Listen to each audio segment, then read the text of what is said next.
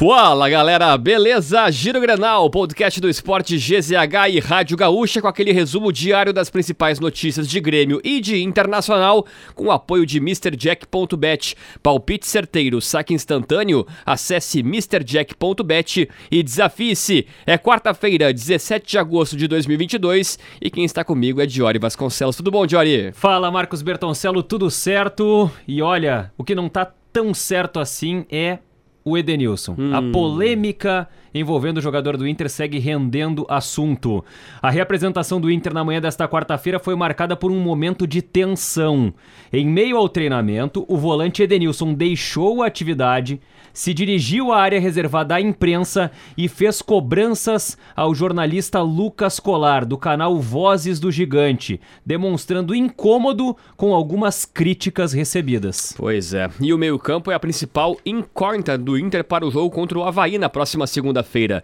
Ainda sem as melhores condições físicas, Edenilson e Alan Patrick disputam vagas no setor com Johnny e Maurício. A equipe ainda será definida ao longo da semana pelo técnico Mano Menezes. Isso porque, após sentir dores no joelho esquerdo, Edenilson voltou aos treinos, mas a liberação ainda dependerá de uma avaliação do departamento médico.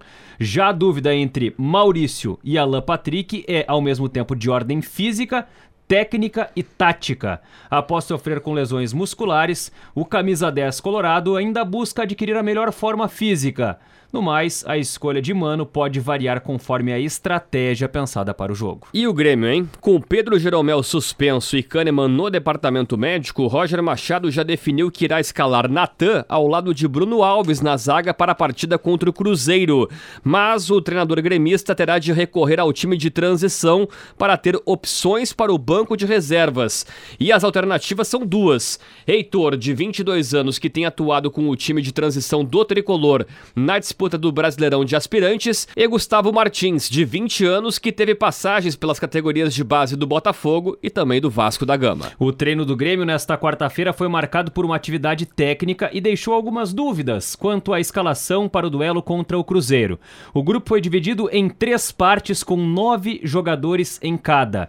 Estes nove jogadores foram divididos novamente em três times com três atletas, que disputavam entre si em campo reduzido. O Estádio Olímpico segue gerando um impasse. A Prefeitura de Porto Alegre esteve reunida com o Ministério Público para buscar soluções para o problema que envolve o Grêmio e a construtora OAS na finalização das obras da Arena e na demolição do Olímpico. O prefeito Sebastião Melo determinou a elaboração de projeto de lei para definir prazo de um ano para o início dessas obras. Enquanto isso, o Estádio Olímpico segue em ruínas. Giro Grenal, com a produção de Janaína Ville, equipe técnica e edição de áudio, Douglas Funnybox Weber. Siga nas redes sociais para conferir nossos conteúdos e as novidades do esporte da Rádio Gaúcha Zero Hora em arroba esportegzh. E o Giro Grenal aqui, Diori, faz uma homenagem especial a Armindo Antônio Ranzolin. Vamos ouvir duas narrações. O Bida Libertadores do Grêmio 95 e o gol do Inter no Grenal do século para homenagear essa lenda do rádio esportivo brasileiro. Pode ser o gol do Bi da América. 40 minutos. Pode ser o gol do Bi da América para o Grêmio. Agora a decisão. Tinho cobrou. Gol do Grêmio, Tinho. 40 minutos e 30. Grêmio, bicampeão da América. Grêmio, bicampeão da América em Medellín. Maurício entrou pela grande área, pode chutar, chutou uma bomba, Nilson, gol!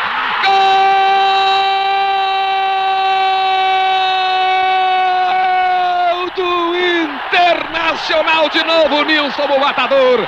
Maurício cruzou. Meus amigos, indescritível o quadro que a gente vê no Beira-Rio.